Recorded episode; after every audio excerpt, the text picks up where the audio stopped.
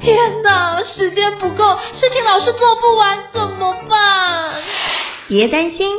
就让高校人生商学院每周陪你充充电，找到方法不抱怨。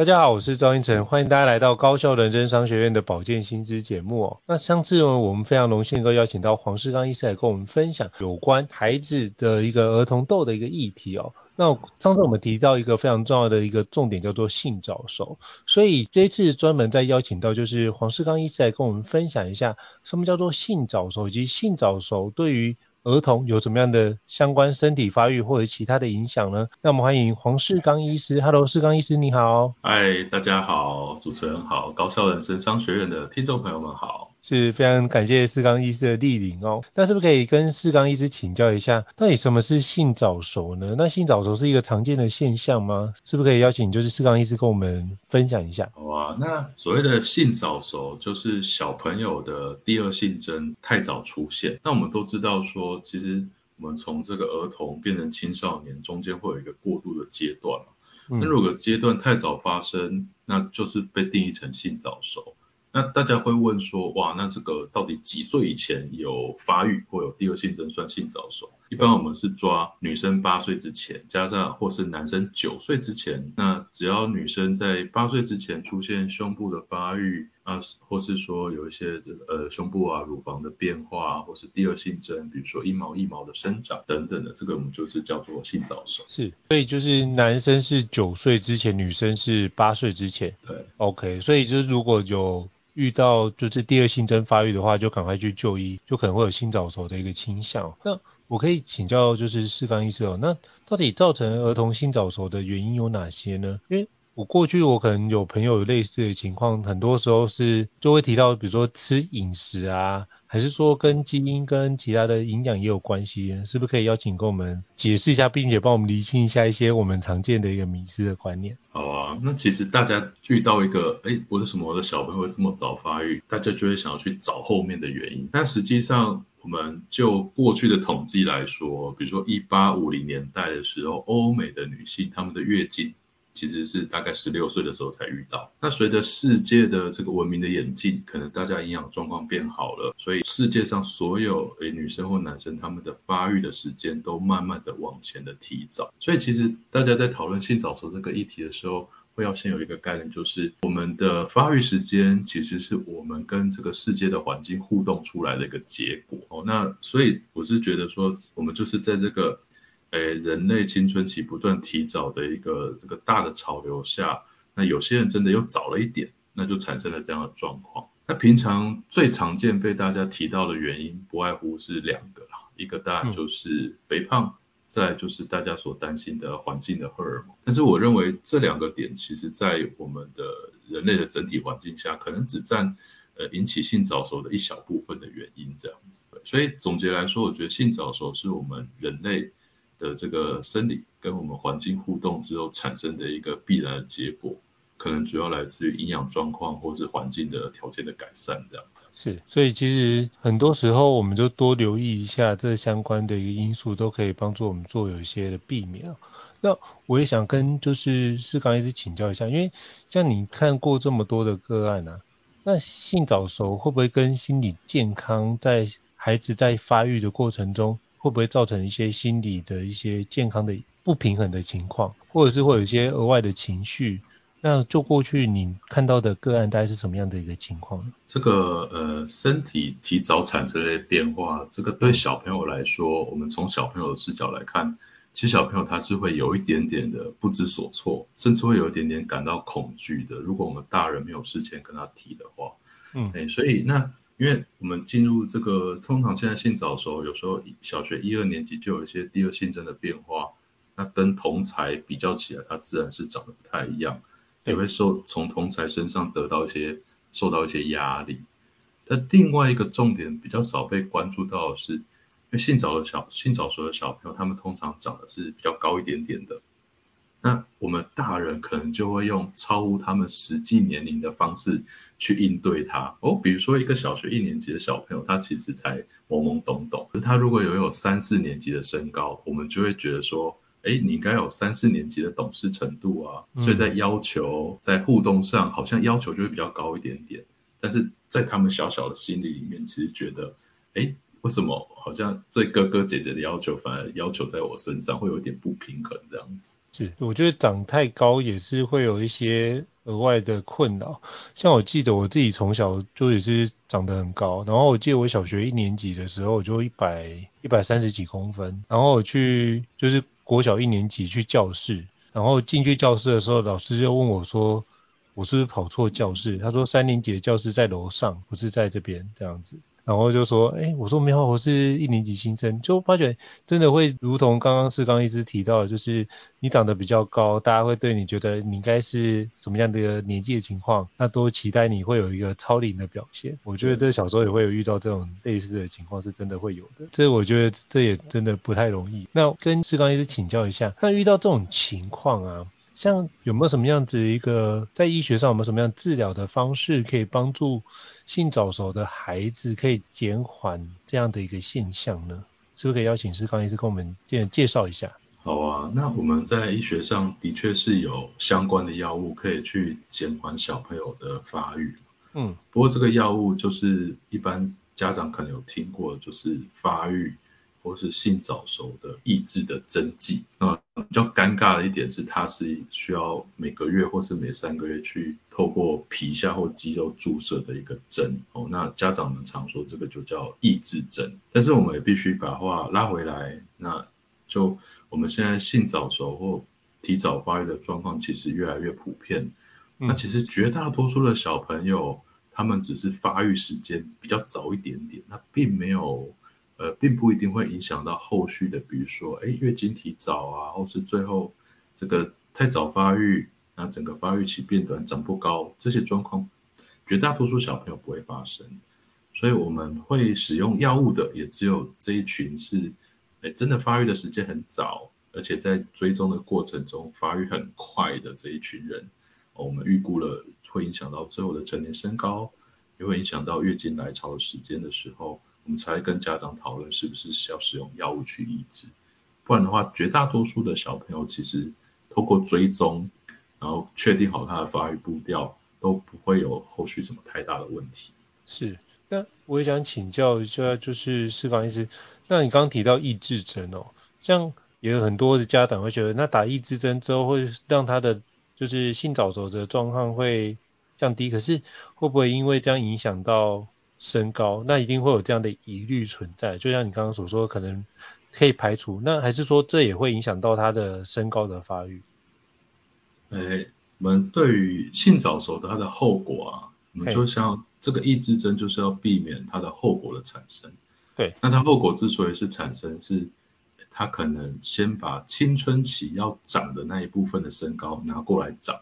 然后很快就长完了。好，也就是说它这段时间长得比较快。但是因为长高的时间比较少，所以最后它的总体增加的身高是少的，最后就会导致长不高。那抑制针的目的只是让它稍微比较缓和下来，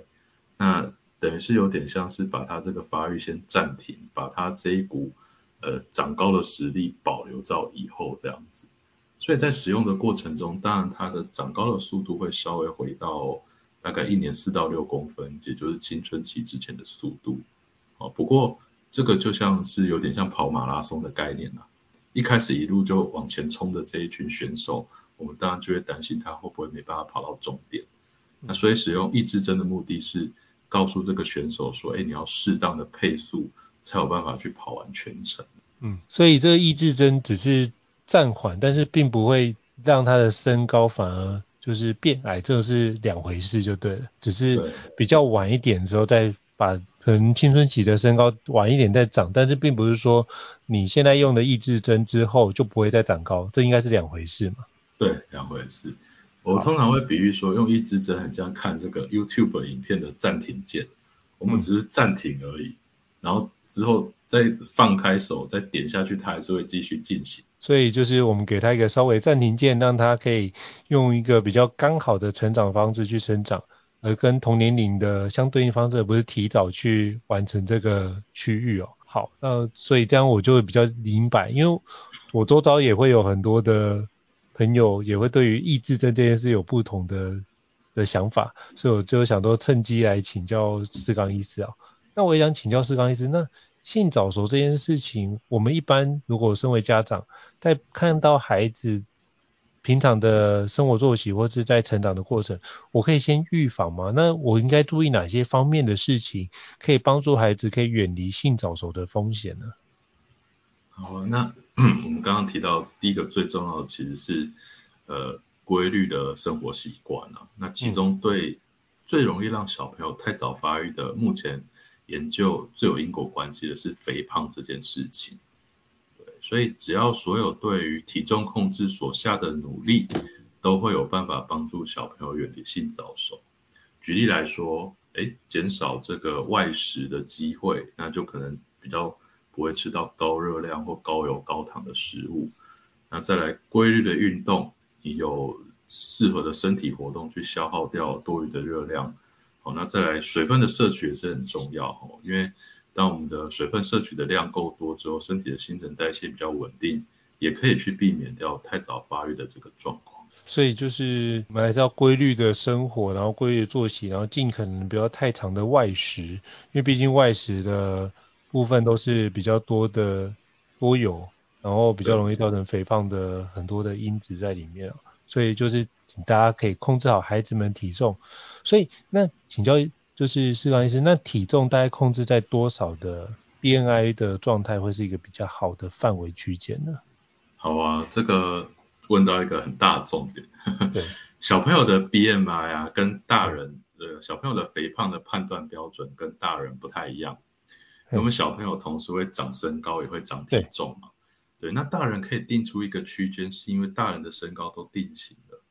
所以小朋友的。这个胖瘦，它其实是要用我们这个 BMI 的百分位，也就是我同一个年龄、同一个性别的小朋友，依照他 BMI 的低到高去排序哦，一到一百名。那也就是说，有点像是胖瘦的排序的概念了。那如果我这个我身体的 BMI 跟同年纪的小朋友比起来，哦，一百个人我赢过八十五个人，这个就叫过重。那如果赢过九十五个人，那就叫做肥胖。那大家爸爸妈妈会想说啊，这个平常我要怎么去测测量，或是要去知道这件事情？对啊。那其实，在我们小学阶段上下学期的这个健康检查，都会去帮小朋友做计算。所以对我们来说，只要知道，就是看一下小朋友健康检查的通知单上有没有告诉我们说，哎，体位过重或体位肥胖。或体位过轻这几个字眼，其实就可以知道了。是，所以就是重点不是看 BMI 的数值，而是看 BMI 的孩子在同年龄的一个相对的百分比的位置，就类似我们比如说像那个什么。我们国中、高中可能有所谓的 PR 值的角度，就对了。哎，对，没错，就是看那个 PR 值，就是如果你是 PR 八十五，就表示你的体重超过百分，就 BMI 的指数超过百分之八十五的人，那可能就偏过重的一个情况。对，所以最好在维持在哪个区间会比较好？那我们是，士刚医生会比较建议呢？理论上百分之十五到八十五之间的，对，嘿，所以都都是可以的，就对了。对，都是可以的。所以超过或低于都是过重或是过轻的情况。对，会比较需要说去回想说，哎，我在饮食上或作息上有没有哪些地方要调整？了解，我、哦、这真的是过去没有想过的一个概念，因为过去想到，哎，那 BMI 值如果是好像算起来差不多，可是就觉得好像孩子也会有性早熟的一个议题出现，那我们也不知道。说该怎么去应对，所以今天透过四刚医师的分享，我终于知道哦，原来这要看他的相对数值。那我也建议跟四刚医师请教一下，有没有什么样的一个卫教资讯可以提供给我们家长或者是听众做参考的？好啊，那呃这边分享两个地方，因为我本身呃是儿童内分泌科里医师里面专攻成长发育这一块的医师哦，所以。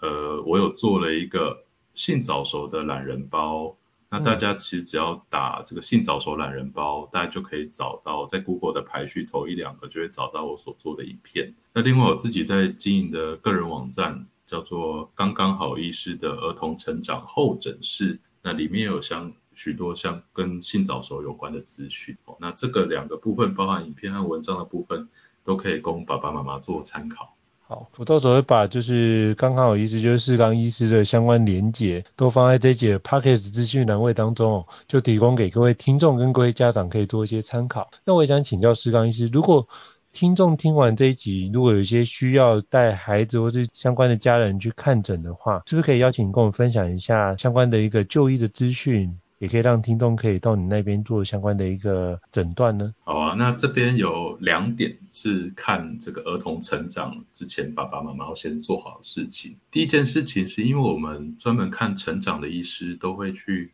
针对小朋友的第二性征做检查，所以一定要先帮小朋友做好一些心理的建设。第二点也会请爸爸妈妈准备好小朋友过去的身高记录。让我们从他的身高的变化迅速的判断他的成长状况。那如果我目前的话是在台北市大安捷运站附近的爱群儿童成长诊所服务，那这个家长只要 Google 我的名字或是打这个台北儿童成长门诊，大概就可以找到相关的资讯。那也提醒大家，因为我们是采用全约诊的方式，是可以透过电话预约，那也会有。们柜台的人员来做详细的安排。哦，非常感谢士刚医师的分享。那我到时候也一样把资讯栏位放在这集 Podcast 的资讯栏位当中，提供给各位听众做个参考。非常感谢士刚医师的精彩的分享。那如果各位听众觉得高效人商学院不错的话，也欢迎在 Apple Podcast 平台上面给我们五星按赞哦。你的支持也是对我们来说很大的鼓励。那如果还想要了解相关的一个卫教新知呢，请欢迎就是 email 或讯息让我们知道，我们陆续安排像士刚医师这样的一个专家来跟各位听众做分享。